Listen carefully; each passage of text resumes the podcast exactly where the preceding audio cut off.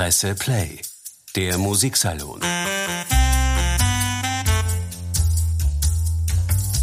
Mit Wilhelm Senkowitsch.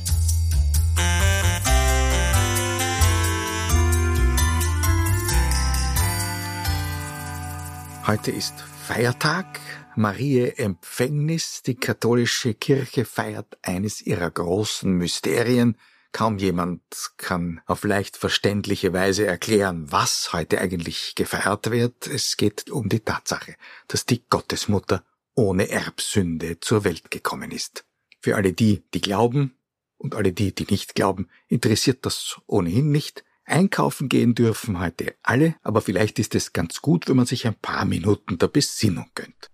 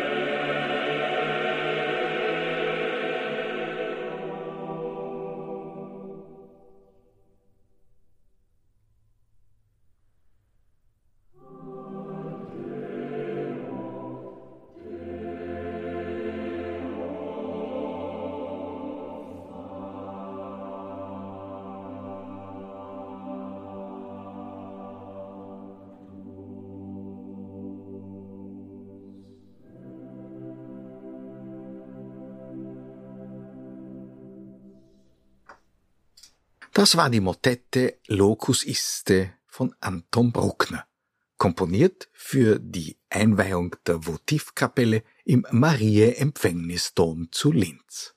Von Bruckner besitzen wir einige der innigsten geistlichen Chorwerke, viele von ihnen sind tatsächlich der Gottesmutter geweiht. Vor allem die Komposition des Ave Maria Musik über einen Text also, der immer wieder vertont worden ist, nicht nur in unseren Breiten. Wir lieben die Vertonungen durch Franz Schubert, aber auch die Namen Gounod oder sogar Nino Rota finden Chorleiter in den Verlagsprospekten. Das Ave Maria wird auch auf der Opernbühne gesungen, am schönsten natürlich von Desdemona in Giuseppe Verdis Othello.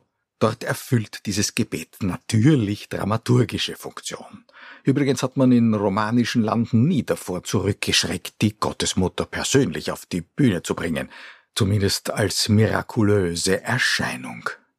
Das erleben wir etwa in Jules Massenets Jongleur de Notre-Dame, dem Gaukler unserer lieben Frau, aber viel populärer auch im Triptychon von Giacomo Puccini in der Schwester Angelica, da wurde die Szene mit der Erscheinung der Jungfrau Maria sogar heuer festspieltauglich als Finale eines großen Opernabends. Es kommt ihm immer auf die Primadonna an.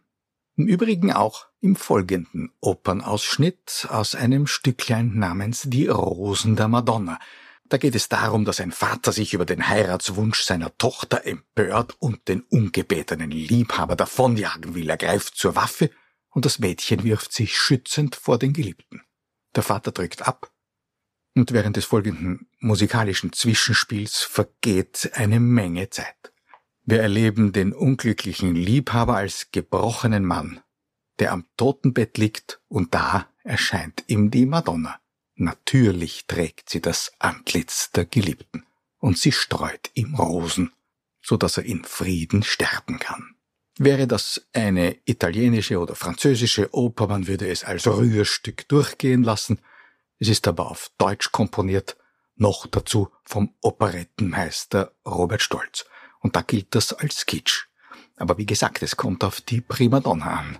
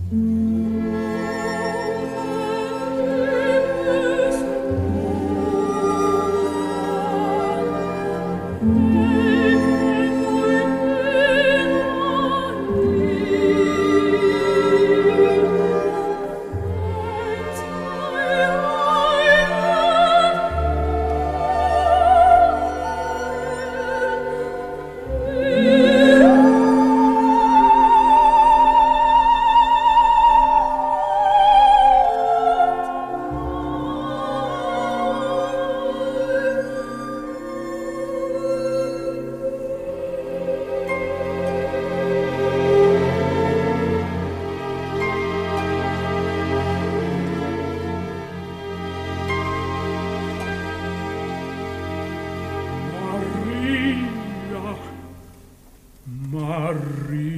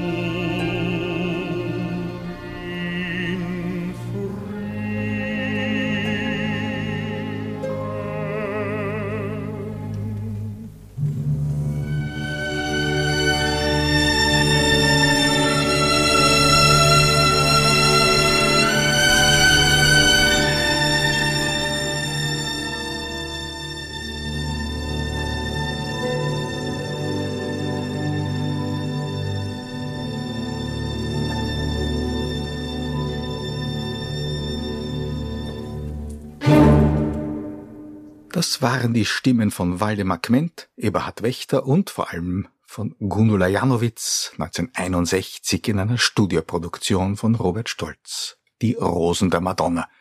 Der Komponist stand selbst am Pult des Radiosymphonieorchesters. Graben wir ein wenig weiter zurück in der österreichischen Musikgeschichte und bleiben bei den Marienerscheinungen. Eine der effektvollsten Szenen hat der heute fast vergessene Julius Bittner komponiert in seiner wahrscheinlich besten Oper Das höllisch Gold. Auch da ist es ein Rosenwunder rund um eine Madonnenstatue, die den aus österreichischer Posse und Märchenstück amalgamierten Operneinakter zu einem guten Ende führt. Das Stück ist seit Jahrzehnten nicht mehr gespielt worden, wäre es aber wert, wieder aus dem Fundus geholt zu werden. Es existiert ein kleiner Ausschnitt aus einer Live-Aufführung aus Berlin. In der Berliner Staatsoper hat niemand geringerer als Erich Kleiber damals die Aufführung dirigiert. Die Tonqualität dieses Mitschnitts aus den 30er Jahren ist natürlich armselig. Die Musik, die man hören kann, ist wunderschön.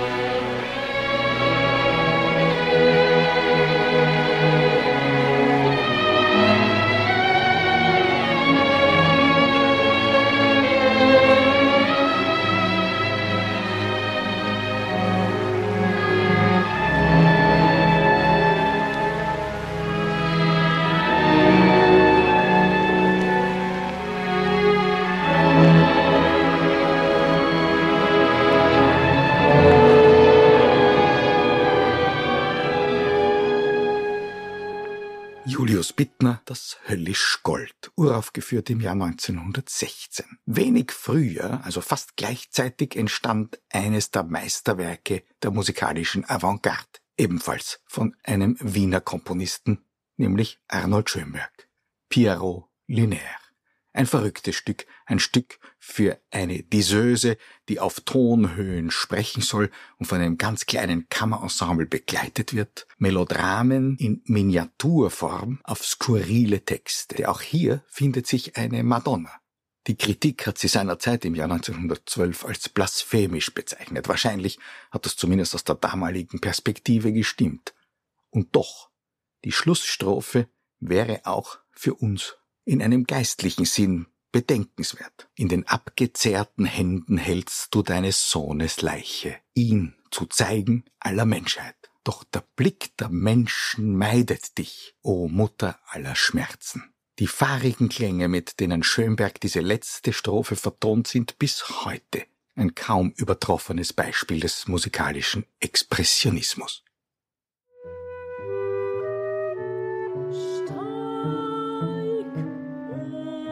mutta alla stjärnor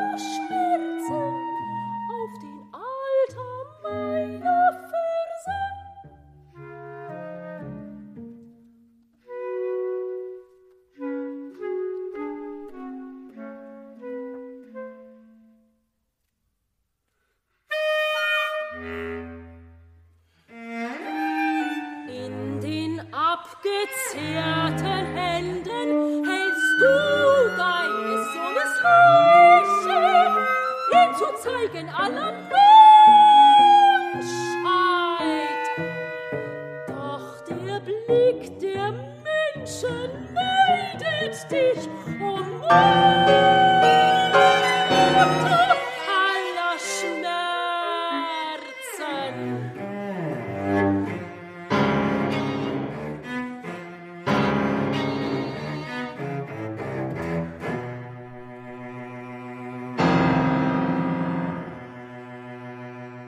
Ganz ohne jeden Anflug von Blasphemie kommt natürlich das österreichische Barock aus. Tief katholisch hat man die Marienverehrung damals auch in Musik zu gießen verstanden.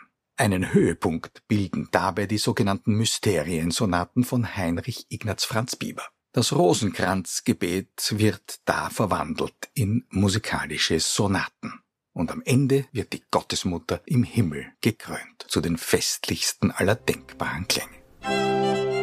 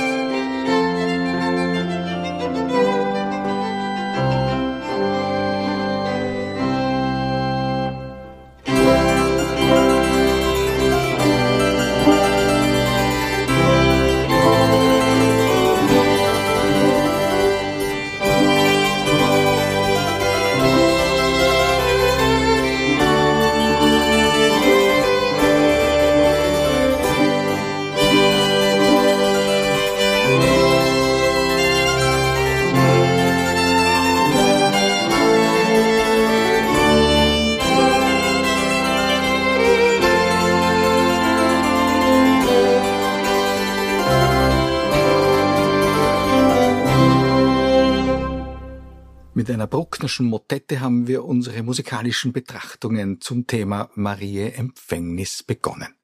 Mit Geistlichem aus der Feder von Wolfgang Amadeus Mozart wollen wir schließen. Mit seinem Gebet an die heilige Maria, Sancta Maria, beweist Mozart, dass geistliche Hingabe eine durchaus schwungvolle, fröhliche Angelegenheit sein kann. Ja, vielleicht sogar sein muss.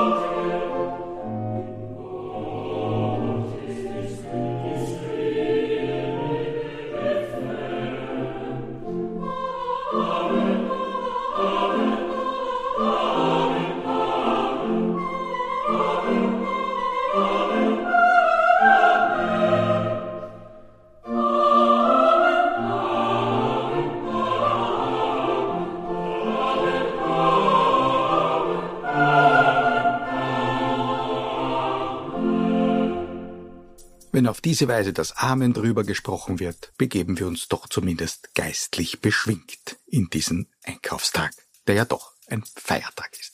Danke fürs Zuhören und bis zum nächsten Mal mit einem garantiert weltlichen Thema. Presse Play, der Musiksalon. Mit Wilhelm Senkowitsch.